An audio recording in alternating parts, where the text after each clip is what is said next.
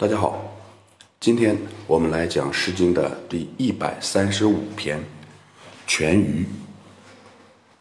全鱼是先秦词汇，指的是草木或者谷物萌芽。引申义为最初、开始。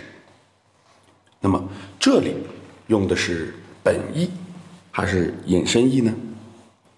我们先来通读全诗。吾我乎，下吾曲曲。今也美食无余。予嗟乎，不成全鱼。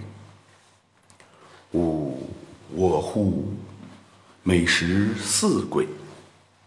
今也美食不饱。予嗟乎，不成全鱼。全诗共分两章，每一章都有两句慨叹词，所以我们可以将每一句慨叹作为一个单位。我们先来看第一句慨叹，因为有个“今也”，可知前面的“下无曲曲，美食似鬼”，乃是指从前。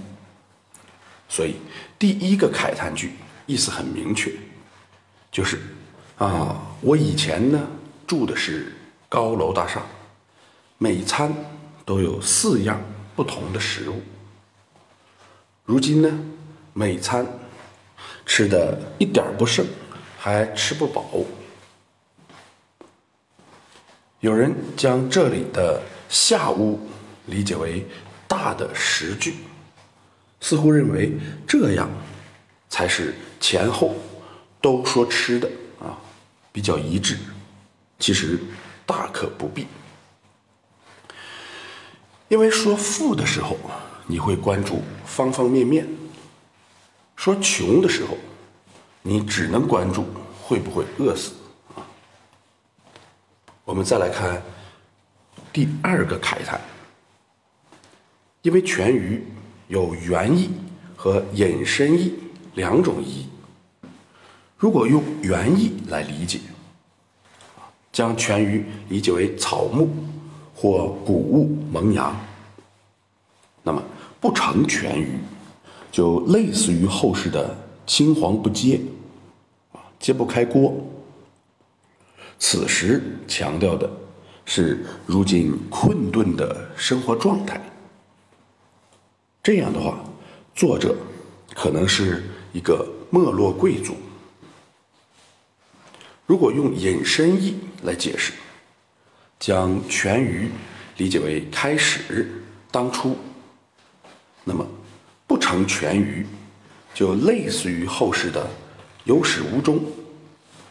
此时强调的是前后待遇不同。这样的话，作者。可能是贵族家庭的臣僚，就类似于战国时期贵族所养的士。所以这首诗的主旨啊，可以从两个方面来理解，它或者是没落贵族的今昔对比，或者是贵族臣僚的待遇变化。前者。是哀伤，后者是愤慨。我们啊难以具体指证到底是哪一种。我们再来通读一下全诗，感受一下。吾我乎，下吾曲曲。今也美食无余。余嗟乎！不成全鱼。吾我乎，美食似鬼。今也美食不饱。予嗟乎，不成全鱼。好，今天我们就讲到这里，谢谢。